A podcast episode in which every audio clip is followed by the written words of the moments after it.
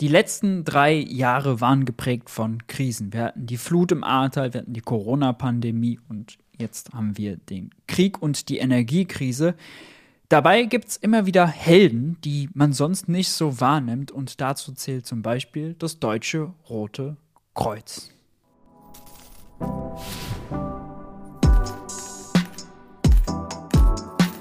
Hi und herzlich willkommen bei Geld für die Welt. Ich bin Maurice und heute geht es hier mal ums Thema Katastrophen. Besser gesagt, wie können wir uns davor schützen und wie können wir bestmöglich damit umgehen, wenn uns mal eine Katastrophe trifft. Wort Katastrophe, da denkt man ans Ahrtal, man denkt an den Krieg, man denkt an die Corona-Pandemie. Aber Katastrophen sehen wir auch in anderen Bereichen, zum Beispiel im Alltag, wenn es um das Thema Pflege geht. Und bei Katastrophe darf man gerne auch an Institutionen denken, wie das Deutsche Rote Kreuz, die Helden in der Katastrophe, die uns dann immer aus der Patsche, dem Desaster, der Misere heraushelfen. Aber eigentlich macht das Deutsche Rote Kreuz viel, viel mehr und die haben sogar ein Forschungsteam. Ich bin froh, heute einen Experten vom DRK hier zu haben und ganz viele naive Fragen loszuwerden. Matthias, äh, ich freue mich, dich hier begrüßen zu dürfen. Matthias, stell dich doch kurz vor. Wer bist du? Was machst du? Ja, vielen Dank, Maurice. Ich freue mich auch hier zu sein. Ich bin Matthias Max, ähm, leite seit ungefähr zehn Jahren ähm, das Team Sicherheitsforschung Innovationstransfer, bin seit 13 Jahren im DRK Generalsekretariat angestellt, ähm, habe das ganze Thema Sicherheitsforschung hier mit aufgebaut, das Ganze auch weiter ausgestaltet, so dass wir nicht nur forschen, ähm, sondern eben vor allen Dingen schauen, wie bekommen wir eigentlich Innovationen und das, was wir in den interdisziplinären Forschungsprojekten, die wir machen, komme ich bestimmt gleich noch ein bisschen näher drauf zu sprechen. Wie bekommen wir das eigentlich in die Praxis und was bedeutet das eigentlich auch für Infrastrukturen in unserer Gesellschaft, äh, basierend auf ja, zunehmenden Krisen und Katastrophen? Das Ganze hat äh, 2011 war es noch ein größeres Randthema, als es heute ist. Ähm, ich werde es trotzdem ähm, sicherlich im Laufe unseres Gesprächs noch ein bisschen näher erläutern. Aber das mache ich halt ähm, seit seit 13 Jahren ähm, jetzt hier und äh, freue mich auf unser Gespräch. Die Freude ist ganz meinerseits. Beim DRK, äh, das ist mir selbst ausgegangen, denkt man ja gar nicht sofort an Forschung. Vielleicht kannst du einmal ganz grob, nur einmal sozusagen skizzieren, ja. wo passt die Forschungsabteilung dann bei euch rein und was macht das DRK eigentlich sonst so alles? Gerne. Also, ähm, das Thema Sicherheitsforschung, äh, dahinter verbirgt sich eine sehr praxisorientierte, anwendungsorientierte, ähm, interdisziplinäre ähm, Forschung, gemeinsam mit Universitäten, mit Fraunhofer-Instituten, aber auch mit großen Unternehmen, mit ähm, kleinen und mittelständischen Unternehmen, ähm, weiteren Praxispartnern wie das Technische Hilfswerk oder Feuerwehren, um eben Forschungsfragen oder Fragen aus der, aus der Praxis evidenzbasiert beantworten zu können und im Idealfall Lösungen zu entwickeln, ähm, wo Menschenrettung oder auch ähm, präventive Schutzmaßnahmen ähm, für die Gesellschaft, für vulnerable Personen oder vulnerable Situationen äh, zu vermeiden und die Gesellschaft resilienter zu machen. Das vielleicht ganz übergeordnet. Ähm, wir gliedern uns da ein mit unserem Team im Bereich nationale Hilfsgesellschaft. Das Deutsche Rote Kreuz hat quasi zwei große Schwerpunkte. Einmal das, was man in den letzten drei Jahren an allen Ecken und Enden in Deutschland mhm. sehr massiv gesehen hat, nämlich ähm, Aufgaben im Bevölkerungsschutz oder auf Länderebene im Katastrophenschutz, wo wir halt ähm, in unseren Landes- und Kreis- und Ortsverbänden Menschen, die in Krisen, in Katastrophen, in, in Not geraten sind, mit unseren Strukturen unterstützen. Das ist aber tatsächlich eine Struktur, die vorgehalten wird für den Fall eben einer Katastrophe oder einer Krise.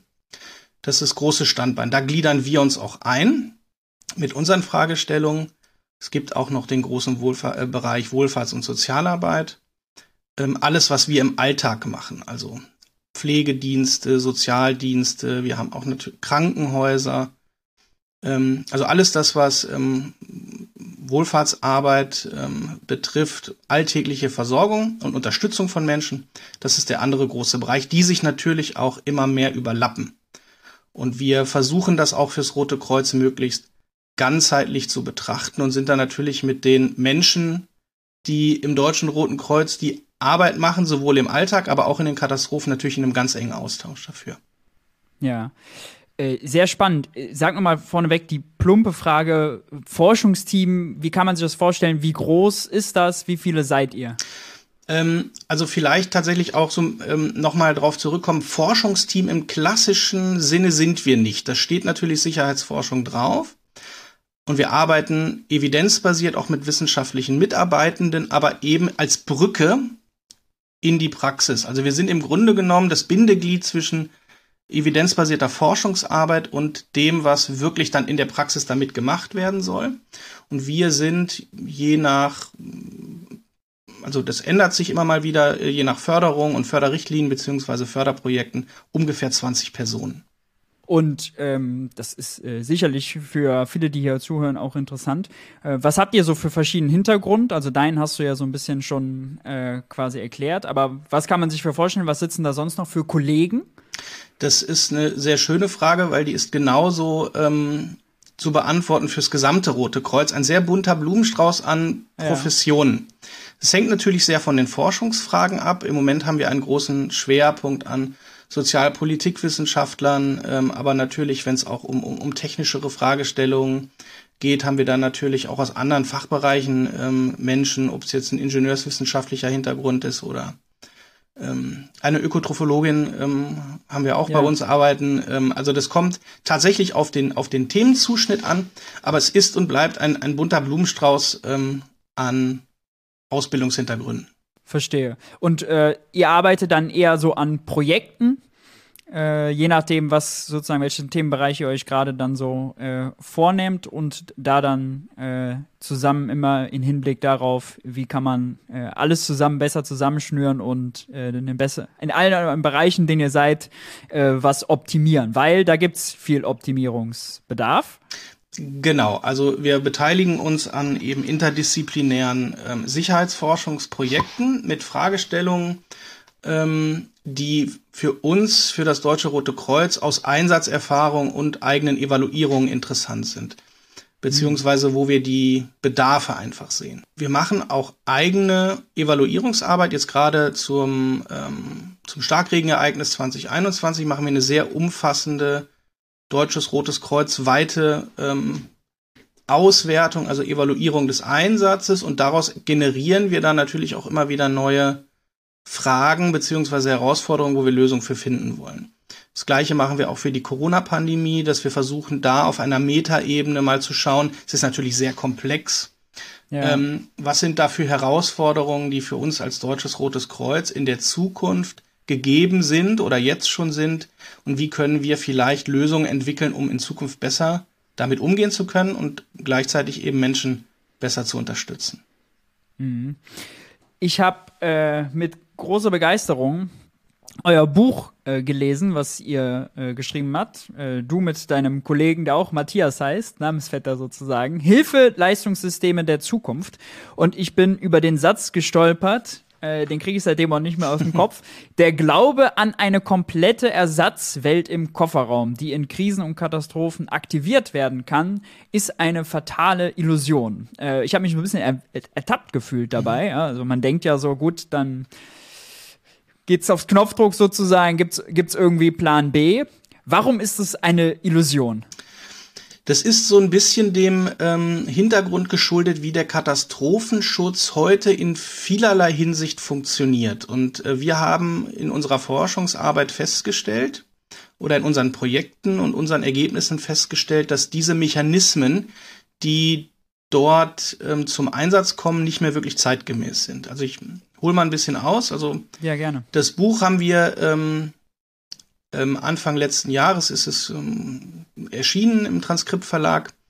Und ähm, du hast es ja schon gesagt, wir beteiligen uns an, an, an Forschungsprojekten. Ähm, die gehen in der Regel drei Jahre. Und dann gibt es halt einen Abschluss und auch Ergebnisse werden von uns verschriftlich in verschiedensten Formaten, sehr praxisnah publiziert, auch in Erklärvideos publiziert, dass unsere operativen Einheiten und die, die Menschen aus der Praxis damit halt sehr niederschwellig arbeiten können und das als Input für deren Arbeit auch benutzt werden kann.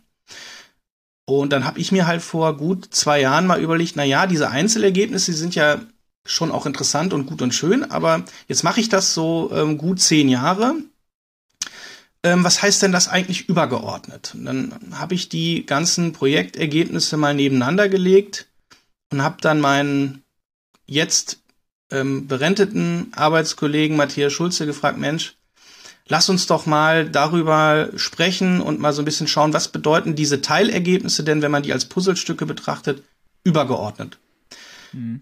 Das war tatsächlich ein ganz schöner Klimmzug, ähm, da ähm, einen roten Faden reinzubekommen. Und das, wir haben auch, glaube anderthalb Jahre dann an dem Buch gearbeitet ähm, und haben aber festgestellt, als wir dann immer weiter uns ein größeres Bild gezeichnet haben, dass die klassischen Katastrophenschutzmechanismen in vielerlei Hinsicht ähm, den Bedarf oder die Herausforderung unserer jetzigen Zeit eigentlich nur noch bedingt treffen. Die Katastrophenschutzstrukturen ähm, sind eben eine Ersatzstruktur, dass wenn Infrastruktur ausfällt, also jetzt ganz grob gesprochen oder ganz vereinfacht, es geht etwas kaputt, dann kommen Katastrophenschützerinnen und Katastrophenschützer mit ihrem Material und ihren ausgebildeten Fähigkeiten und ersetzen diese Strukturen so lange, bis Alltag wieder geht. Und das Ganze ist ja, der Katast oder Katastrophenschutzausbildungsstrukturen sind aus Zeiten des Kalten Krieges entstanden und das war damals sicherlich auch eben aus dem Militärischen heraus, äh, das für den, für den, für den, für den Bereich anzuwenden auch richtig ähm, und hat sich auch sehr, sehr lange bewährt. Also ich möchte also nicht verstanden wissen, dass das jetzt alles beiseite gestoßen werden muss. Also viele Strukturen davon sind auch immer noch richtig und wichtig, aber sie treffen nicht mehr die kompletten Herausforderungen in ihrer Komplexität, die wir heute eigentlich haben. Und wir haben in, in, in verschiedensten Projekten festgestellt, dass Alltagssysteme, Alltagsstrukturen, ich mache es mal fest an dem Beispiel Pflege, davon ausgehen, naja, wenn der Strom ausfällt, ähm, wir als ambulanter Pflegedienst können dann ja gar nichts mehr machen, dann sind wir ja nicht zuständig, dann kommt ja der Katastrophenschutz. Und Katastrophenschützerinnen und Katastrophenschützer haben uns dann gesagt, so, naja, also, aber auch wenn der Strom ausfällt, also wir können ja keine Pflegeprofession übernehmen. Das muss dann schon der Pflegedienst machen. Also das heißt, dass wirklich ähm, diese Idee von ähm, Behörden und Organisationen mit Sicherheitsaufgaben haben, Ausbildung und Material quasi in irgendwelchen Lagern liegen und wenn die Krise eintritt oder ähm, Infrastruktur gestört ist, dann machen die das schon. In vielerlei Hinsicht ist das immer noch richtig, aber wenn es um die komplexen Herausforderungen von individuellen Fragestellungen geht, ist das einfach gar nicht mehr möglich. Und deswegen sagen wir, eine Ersatzwelt im Kofferraum ähm, wird es so nie geben können oder nicht mehr geben können, weil die Fragen zu divers geworden sind. Ich mache es mal fest an einem Beispiel, hm. ähm, um bei diesem Pflegethema mal zu bleiben. Ähm, seit den 80er Jahren, jeder kennt oder viele kennen den Demografiebaum. Wir werden immer älter, wir haben immer mehr pflegebedürftige Menschen und das Ganze findet auch seit den 80er Jahren oder seit den 90er Jahren, seitdem wir auch diesen Grundsatz leben, ambulant vor stationär das Ganze in ihrer privaten Häuslichkeit. Das heißt, wir haben auf der einen Seite immer mehr Menschen mit individuellen Betreuungsbedarfen und das Ganze dann auch noch sehr dezentral in ihren Wohnungen. Und aufgrund von ähm, Datenschutzrichtlinien ist es sogar noch zusätzlich schwierig zu wissen, wo leben diese Menschen denn dann, ähm, wenn wir sie in einer Katastrophe möglicherweise evakuieren müssen. Das heißt, selbst alle Hilfsorganisationen zusammen wären dazu gar nicht in der Lage. Wir sind eben da relativ schnell auch an unseren Kapazitätsgrenzen als, als Hilfsorganisation oder als, ja, im Grunde genommen die, die gesamte Hilfsstruktur, die es dafür eigentlich gibt. Und was wäre jetzt ganz vereinfacht gesprochen äh, eine Alternative dazu? Also, äh, wenn ihr forscht, äh, worauf stoßt ihr dann an Lösungen? Ja. Wohin muss sozusagen, was muss das, muss, muss der Gegenentwurf dazu sein, zu Ersatzwelt im Kofferraum? also die Ergänzung zu dieser Ersatzwelt im Kofferraum, die ähm, natürlich, es wird immer Spezialfähigkeiten brauchen, die für den Katastrophenschutz ausgebildet sind.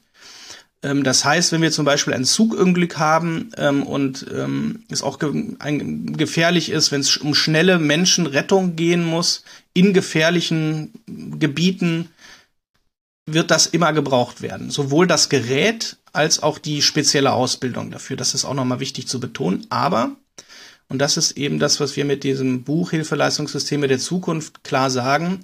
Eigentlich fängt Katastrophenprävention, Krisenprävention und das resilienter werden von Gesellschaften im Alltag an. Das heißt, es muss ähm, von, vom Alltag aus gedacht werden. Und nicht wir, wir sagen nur, wenn ähm, etwas kaputt ist, kommen wir und versuchen dann das Ganze ähm, eine Zeit lang zu managen, sondern wir sagen, wir versuchen eigentlich ähm, wichtige und relevante ähm, Strukturen, Infrastrukturen ähm, des Alltages so lange aufrecht zu erhalten, aus sich selbst heraus, wie möglich. Und dann sind wir nämlich eben nicht mehr nur bei Fragen, ähm, ja, was muss denn eine Hilfsorganisation vielleicht alles können und auch an, an Ausrüstung haben, sondern wie muss eigentlich ein Zusammenspiel von Alltagsstrukturen mit Katastrophenschutzstrukturen in Zukunft aussehen, um ähm, diese sehr individuellen und sich sehr schnell verändernden Bedarfe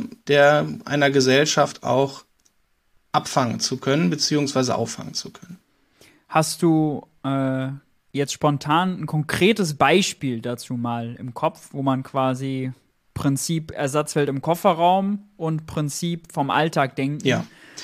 Ähm, das ist ein, äh, ein schönes Beispiel, weil es, wenn man es wenn man's dann hört, unfassbar banal klingt. Aber genau, genau so sind wir auf, diese, auf diesen Gedanken überhaupt gekommen. Wir haben halt 2015 äh, damals noch mit Kaisers Tengelmann und weiteren ähm, Institutionen mal überlegt, wie kann denn eigentlich Ernährungsnotfallversorgung in Deutschland aussehen. Und dabei haben mein Kollege Matthias Schulze und ich dann irgendwann festgestellt, als wir auch mit unseren Expertinnen und Experten äh, aus unseren Verbandsstrukturen gesprochen haben, ähm, wie muss denn eigentlich Lebensmittelversorgung, nehmen wir mal eine Stadt wie Berlin an, wie kann die denn eigentlich aussehen? Wer kann das machen?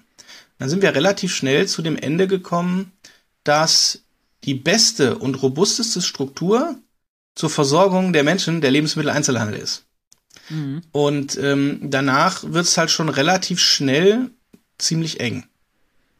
Und da ist eigentlich so der Gedanke geboren, ähm, zu sagen, es macht viel mehr Sinn, mit dem Lebensmitteleinzelhandel auch zu sprechen und zu schauen, wie können denn Hilfsstrukturen ähm, von eben Behörden oder Hilfsorganisationen gemeinsam mit dem Lebensmitteleinzelhandel eine, eine, eine Organisation oder ein Management schaffen, das unter Krisenbedingungen auch irgendwie eine Distribution der Lebensmittel möglich ist.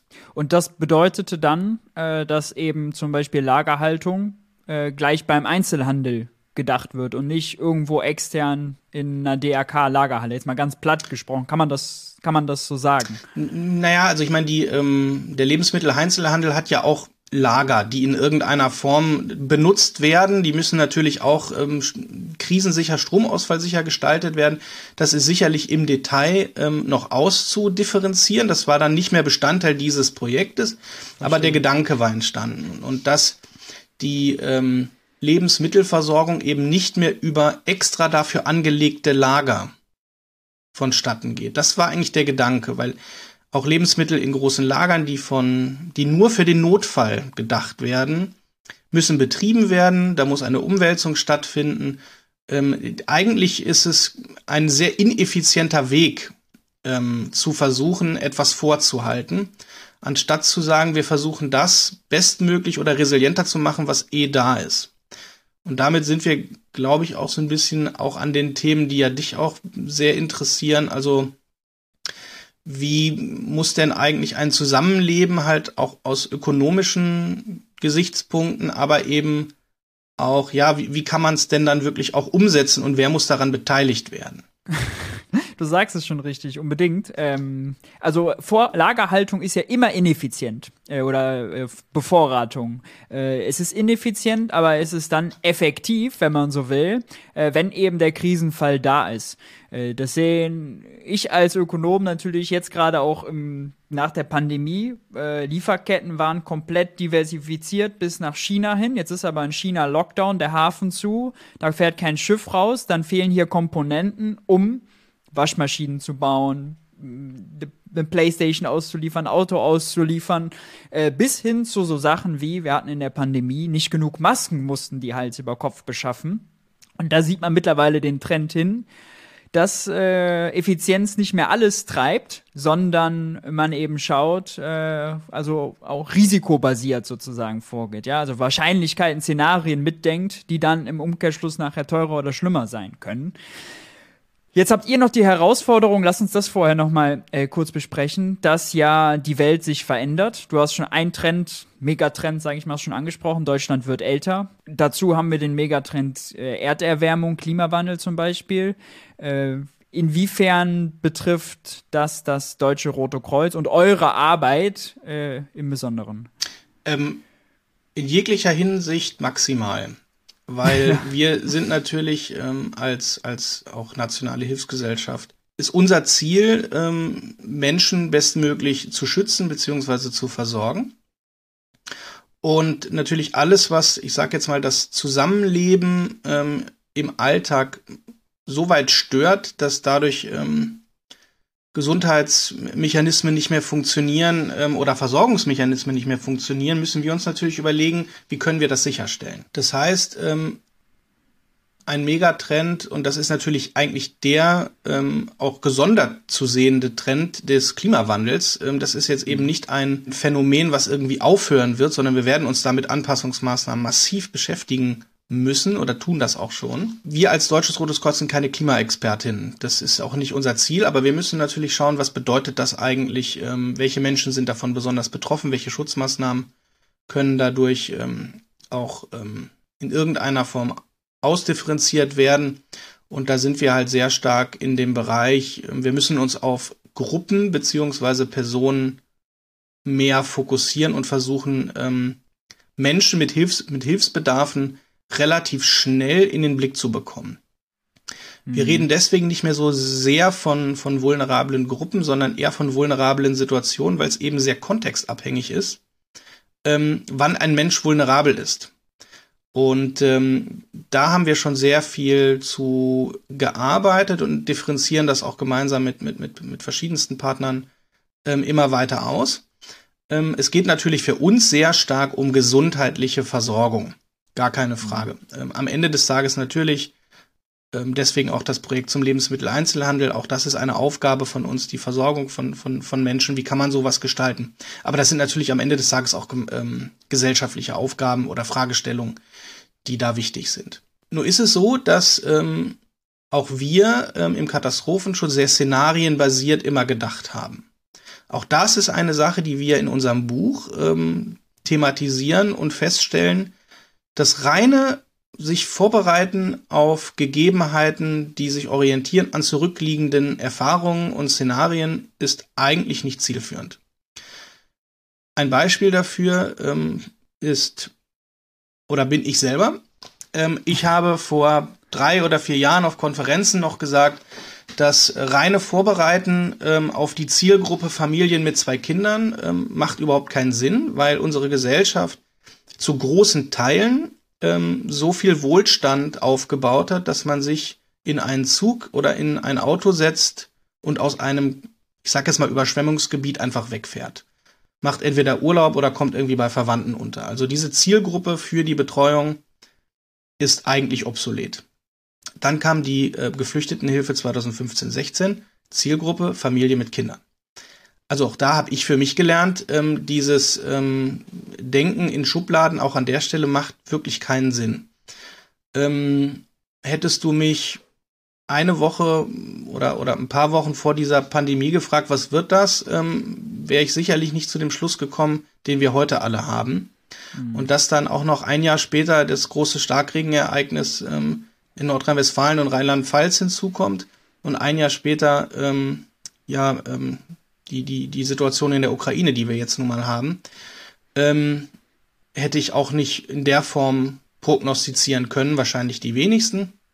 Was ich damit aber eigentlich sagen möchte, ist, das Denken in oder das reine Denken in Szenarien ist nicht wirklich zielführend. Ähm, das macht Sinn, sich auf spezielle Dinge vorzubereiten, als ich sag mal Leitplanken. Wie, wie, wie möchte ich Notfallpläne ausgestaltet wissen? Auch als Unternehmen oder als, als, als Behörde. Aber grundsätzlich ähm, haben wir festgestellt, muss gesellschaftliches Zusammenleben und die Strukturen in einer Gesellschaft resilienter gestaltet werden. Und dazu gehören, das sieht man auch an den Rädchen auf dem, auf dem Buch, das sind so die vier großen ähm, Bausteine, die wir da sehen, nämlich die Bevölkerungsschutzstrukturen, medikosoziale Strukturen, die Zivilgesellschaft mit all ihren vielschichtigen äh, ähm, Verflechtungen und Gruppen und natürlich private und öffentliche Unternehmen. Und genau da sehen wir auch einen Schwerpunkt, an dem wir gerade arbeiten, die privaten und öffentlichen Unternehmen. Da habe ich gerade, ähm, ist jetzt eine Studie abgeschlossen worden, ähm, die ähm, die Universität Tübingen für uns gemacht hat, ähm, sich anzuschauen, wie war denn im, im Ahrtal, wie hat denn da die Zusammenarbeit zwischen Unternehmen, sowohl betroffenen Unternehmen als auch Unternehmen, die helfen wollten, wie hat das eigentlich geklappt ähm, mit Behörden und Hilfsorganisationen? Weil da ist noch sehr, sehr viel Potenzial, wie ja eine resiliente Gesellschaft anders gestaltet werden kann und muss, wenn es eben darum geht, Fähigkeiten und Bedarfe zu matchen. Das bedeutet zum Beispiel auch, mehr Geld, mehr Personal äh, könnte das Deutsche Rote Kreuz für seine ganze Breite und Facetten, was ihr äh, so, so liefert äh, und leistet, äh, durchaus gut gebrauchen. Und durch diese Megatrends wahrscheinlich in Zukunft werden die Bedarfe einfach größer. Also äh, wenn man jetzt mal nur Klimawandel ist ja zum einen, wir passen uns daran an, zum anderen wie beugt man äh, vor und anpassen bedeutet dann natürlich auch auf solche Katastrophen, die damit zusammenhängen. Starkwetterereignisse sind immer so das, äh, glaube ich, bekannteste Beispiel.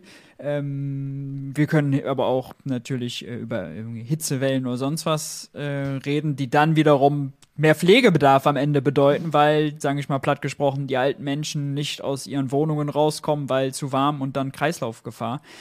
Also, ähm, was macht das bei euch mit der Planung? Ähm, was für äh, seid ihr ressourcenmäßig äh, am Limit? Könntet ihr mehr Ressourcen brauchen? Ähm, wie, wie, wie, wie, blickst du äh, von außen da drauf? Ohne jetzt natürlich konkret zu sagen, Herr Scholz, wir brauchen das und das, darum geht es ja nicht, sondern äh, genau, das würde mich mal interessieren. Also grundsätzlich ist es so, dass ähm, Behörden und Hilfsorganisationen sicherlich ähm, aufgrund auch der von mir jetzt so ein bisschen skizzierten Ereignisse der letzten Jahre, wir haben ja auch keine, keine Pausen mehr, beziehungsweise ähm, keine, keine Zusatzressourcen hatten wir nicht wirklich zur Verfügung. Wir können schon davon ausgehen, dass ähm, diese Art von Ereignissen nicht weniger werden. Das zeigen uns auch ganz klar die Klimaprognosen und alles, was da noch in Anführungsstrichen dranhängen wird. Also ich würde sagen, ja, Behörden und Hilfsorganisationen werden und, und sind ja auch schon Teil von vielen Debatten und auch ähm, ähm, ja, Prozessen, wie kann man diese Strukturen denn resilienter gestalten und sicherlich auch aufwerten. Ähm, wir als Hilfsorganisation werden natürlich ähm, immer mit dem, was wir haben, das Bestmögliche versuchen zur Verfügung zu stellen. Ähm, ich glaube auch sehr eindrucksvoll ähm, im Ahrtal gesehen und wir haben es natürlich auch ähm, durchgängig in der Corona-Pandemie gemacht und natürlich auch gerade wir als, als, als DRK mit, mit anderen äh, nationalen Hilfsgesellschaften der Rotkreuz- und Rothalbmond-Bewegung, auch jetzt auch in, in der Ukraine für die Ukraine. Aber natürlich ähm, sind, ist das immer ähm, an, an die Ressourcen gebunden, die uns auch zur Verfügung gestellt werden, keine Frage ähm, das, was ich halt für wichtig halte, wenn wir mal jetzt bei den Strukturen in Deutschland bleiben, hm. diese Effektivität von dem, was wir eigentlich an Know-how in Deutschland haben, das muss eigentlich viel besser aufeinander abgestimmt werden. Ähm, bei vielen Veranstaltungen, auf denen ich bin, sehe ich ganz oft eine, eine Einführungsfolie, da sind dann zwei Silos drauf abgebildet und da steht dann drüber, wir müssen Silos aufbrechen. Wie man das macht, ist aber tatsächlich sehr vielschichtig und ähm, auch nie abschließend zu beantworten. Aber eben genau darum muss es gehen. Auch wir haben in dem Buch da einen Vorschlag gemacht und arbeiten da gerade in, in, in aktuellen Forschungsprojekten einmal fürs Krankenhaus. Wie kann denn sowas aussehen? Schon vom Alltag aus gedacht, wie kann man das machen? Und auch für ambulante Pflege, wie kann man das machen? Also das heißt, wir sind da schon einen Schritt weiter gegangen und versuchen, diese Silos aufzubrechen. Wie muss eigentlich das Know-how, ähm, die Fähigkeiten aus dem Alltag viel mehr auch in die Arbeit von oder in die ähm, in die Denke auch von Katastrophenprävention mit einbezogen werden und andersrum, Wie müssen auch wir als Hilfsorganisation viel enger mit Unternehmen zusammenarbeiten, äh, zum Beispiel aus dem Kritis-Bereich und viele große, aber auch, auch mittelständische Unternehmen mit sehr viel Know-how im Risikomanagement. Wie kann man das eigentlich ganzheitlicher gestalten? Das ist aus unserer Sicht, aus meiner Sicht, da muss auch investiert werden. Auch in Stellen investiert werden. Natürlich auch bei, bei Behörden am Ende des Tages. Weil man kann nicht irgendwie das nur auf eine, ein paar Schultern verteilen, wie man denn auch, ähm, ja, ich sag mal, resilienter als Landkreis oder resilienter als Region werden muss und möchte. Das muss natürlich irgendwo verankert sein, ähm, auch mit, mit und mit Ressourcen hinterlegt sein. Mhm. Und für uns ist da eben ein großer Schlüssel die Vernetzung. Ähm, auch das ist ein Wort, was schon seit vielen, vielen Jahren von vielen Menschen benutzt wird. Und Vernetzung der Vernetzung halber hat noch keinem was gebracht, sondern es muss strukturiert stattfinden und es muss basierend auf einer Analyse des Lebensraums stattfinden. Also das bedeutet, man muss sich anschauen, wer lebt denn eigentlich in einem Lebensraum oder Sozialraum, wie wir es nennen. Und wer lebt da und was haben wir hier eigentlich an Fähigkeiten und Ressourcen und eben was haben wir an möglichen Bedarfen. Und das muss sowohl was Behörden angeht, was ähm, Hilfsorganisationen angeht, aber natürlich auch die zivilgesellschaftliche Struktur und am Ende eben auch medikosoziale Strukturen und private und öffentliche Unternehmen mit einbeziehen. Und das ähm, muss mit Ressourcen eben hinterlegt sein. Ja, das ist interessant, äh, das und wie du das ausführst, weil äh, ich hätte jetzt wenn ich, also als ich mich auch auf das Gespräch vorbereitet habe, war mein erster Gedanke, äh, na klar, also wir haben unsere Kommunen kaputt gespart, wir haben teilweise äh, öffentliche Infrastruktur, die sanierungsbedürftig ist, äh, wir haben einen großen Investitionsstau, viele Kommunen haben klamme Kassen. Ähm, regional unterschiedlich. NRW hat da größere Probleme als zum Beispiel Bayern. Äh, aber all das bedeutet jetzt entweder zusätzliche Belastung für euch, die das dann nachher äh, aufräumen und kompensieren müssen. Ähm, aber bedeutet auch weniger Spielraum, äh, wenn man was anders aufstellen, anders organisieren will. Jetzt hast du mir aber ja beigebracht, nicht nur daran denken, was kann sozusagen Politik aus Berlin oder aus den Ländern oder den Kommunen aus Ge als Geld reinbuttern, sondern es geht tatsächlich auch um die privaten Unternehmen. Das Beispiel im Lebensmitteleinzelhandel fand ich spannend dazu. Äh, aber wahrscheinlich auch dann uns nachher äh, zu Hause. Wir, wir sind auch davon, müssen da auch mit rein in dieses, dieses Netzwerk. Genau, also es geht eigentlich nicht darum, erstmal nur zu sagen, wir müssen investieren, sondern man muss halt wirklich gut überlegen, ähm, wie wollen wir denn eigentlich eine resiliente Gesellschaft gestalten. Ähm, und das fängt eben an bei Selbsthilfegruppen, äh, Nachbarschaftsinitiativen ähm, und die Sensibilisierung der Bevölkerung und natürlich auch die Selbsthilfefäh Steigerung der Selbsthilfefähigkeit der Bevölkerung. Gleichzeitig ist eben jede Form von Fähigkeit in einem, in unterschiedlichen Szenarien wertvoll oder in verschiedensten Szenarien wichtig. Nicht immer, nicht zu jedem Zeitpunkt, aber äh, da gilt es hinzukommen, ähm, dass möglicherweise Behörden und Hilfsorganisationen ähm, in die Lage versetzt werden, zu sehen, zu welchem Zeitpunkt brauche ich eigentlich welche Fähigkeit von wem. Und um auch, und gleichzeitig ist es wichtig, dass auch eben Unternehmen mit einem wahnsinnigen Know-how, mit ähm, eigenen Strukturen, möglicherweise sogar mit einem eigenen Risikomanagement und eben mit, mit, mit Manpower dort eben mit einbezogen werden und zwar frühzeitig. Wie ist deine Wahrnehmung jetzt bei eurer Arbeit? Ähm, wie kommt ihr damit an? Also jetzt zum Beispiel entweder mal Richtung Politik gerichtet, aber auch Richtung private Unternehmen, weil man fragt sich natürlich dann in erster Linie, was soll denn das betriebswirtschaftlich denkende Unternehmen dafür ein Interesse daran haben, zivilgesellschaftlich, gesamtgesellschaftlich da einen, einen, Beitrag zu leisten? Also habt ihr da, ist das eher schwierig oder ist das Einfallstor groß und euch wird der rote Teppich ausgerollt? Wie ist, wie ist da so die Wahrnehmung? Das, das fände ich immer spannend. Äh, das ist eine interessante Frage. Also das ist auch ähm, sehr, sehr vielschichtig. Ähm, wir haben im Ahrtal festgestellt, ähm, die Bereitschaft zu helfen ist halt sehr, sehr groß. Ja. Die Abstimmungsbedarfe sind aber auch noch sehr, sehr groß. Also da braucht es auch noch bessere, bessere Strukturen und nachhaltige Strukturen, wie organisiert man das auch? Das ist an vielen Stellen hat das niederschwellig sehr, sehr gut geklappt, an anderen Stellen nicht so sehr. Mir geht's auch eigentlich gar nicht so sehr ausschließlich darum, zu sagen, liebe Großunternehmen oder liebes Unternehmen, guck doch mal, hier ist eine Katastrophe, wollt ihr nicht helfen? Sondern ähm, zu ein, ein, eine gemeinsame Idee von Risiko und ähm, Krisenmanagement hinzubekommen. Das heißt, liebes Unternehmen, wenn du resilient bist, ähm, hilft das deiner Region, aber das hilft auch dir als Unternehmen. Das ist keine Einbahnstraße. Mhm. Und wenn man sich in einem Netzwerk bewegt, und das ist auch interessant jetzt zu beobachten durch das, was 2022, du hast es schon angesprochen, Global Player, was bedeutet das eigentlich, wenn globaler Handel immer also fragil wird und sich verändert und gerade man wieder auch auf ähm, ja, regionale Produktion, regionale Märkte auch schaut, äh, das macht ja auch was mit einer Region am Ende des Tages. Und ähm, dazu versuchen, einen, einen gemeinsamen oder ganzheitlichen Ansatz zu sehen, ähm, wenn ich als Unternehmen auch vernetzt bin, sowohl mit Behörden als auch Hilfsorganisationen, als auch anderen Institutionen, die vielleicht mal ein individuelles Problem, was nur ich als Unternehmen habe, lösen kann.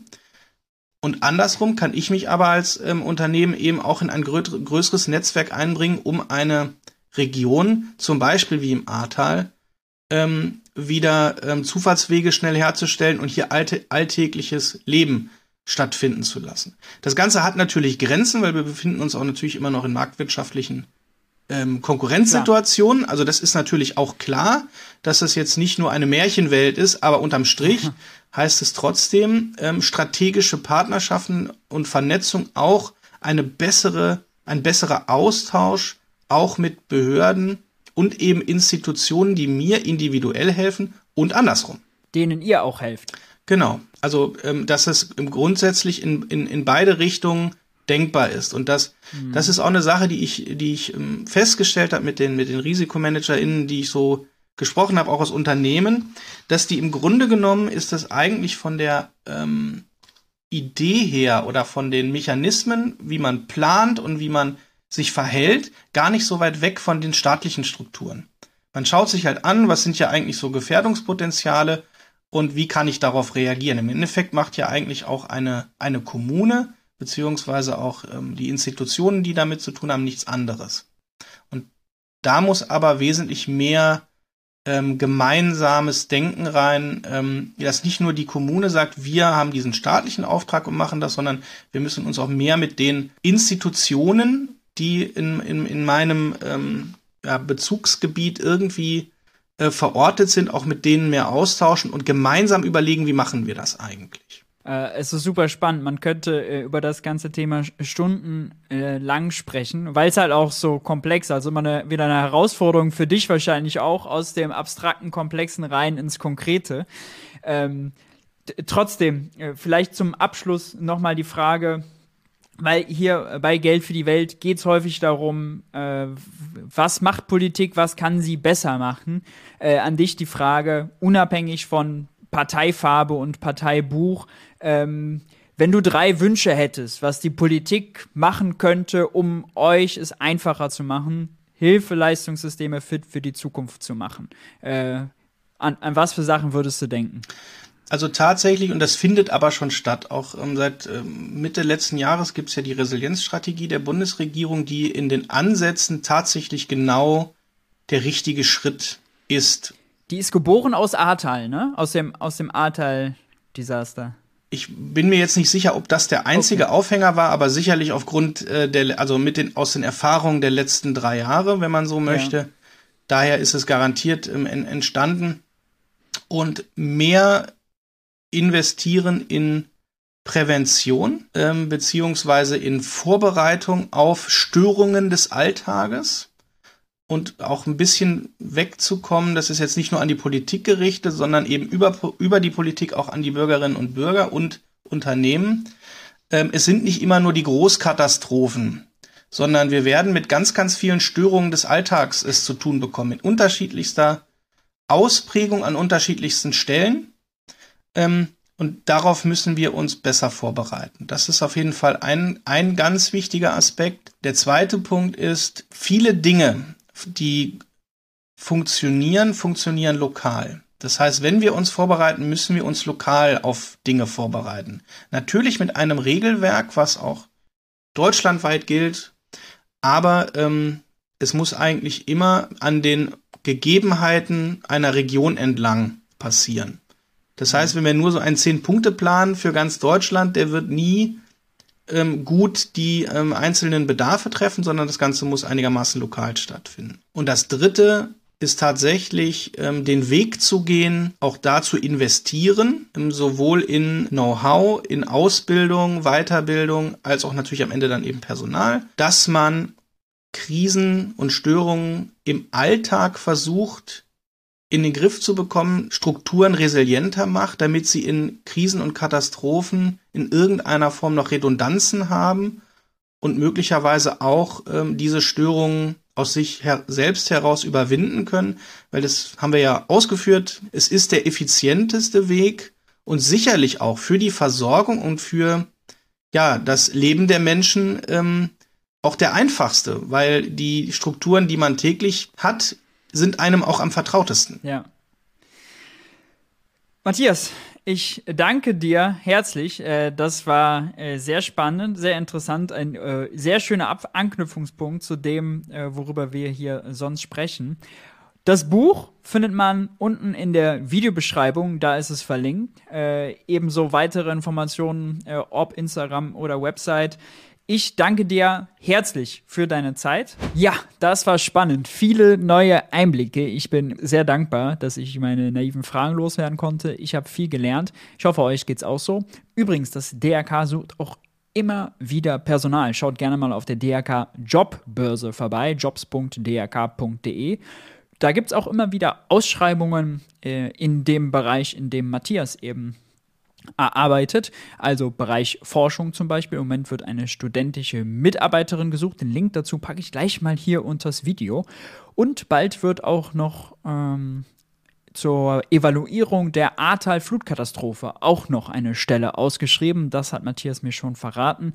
Habt da gerne ein Auge drauf. Der Link ist unten in der Videobeschreibung. Ebenso wie der Link zum Buch Hilfeleistungssysteme der Zukunft. Ich hatte es schon erwähnt. Ähm, von Matthias Max und Matthias Schulze. Sehr interessant. Jetzt lasst mich gerne wissen, äh, was für Fragen habt ihr noch? Was für Anregungen sind euch gekommen? Schreibt die gerne in die Kommentare. Wenn euch das Video gefallen hat, lasst gerne ein Like da, lasst ein Abo da, bleibt stabil und wir sehen uns beim nächsten Video. Ciao, ciao.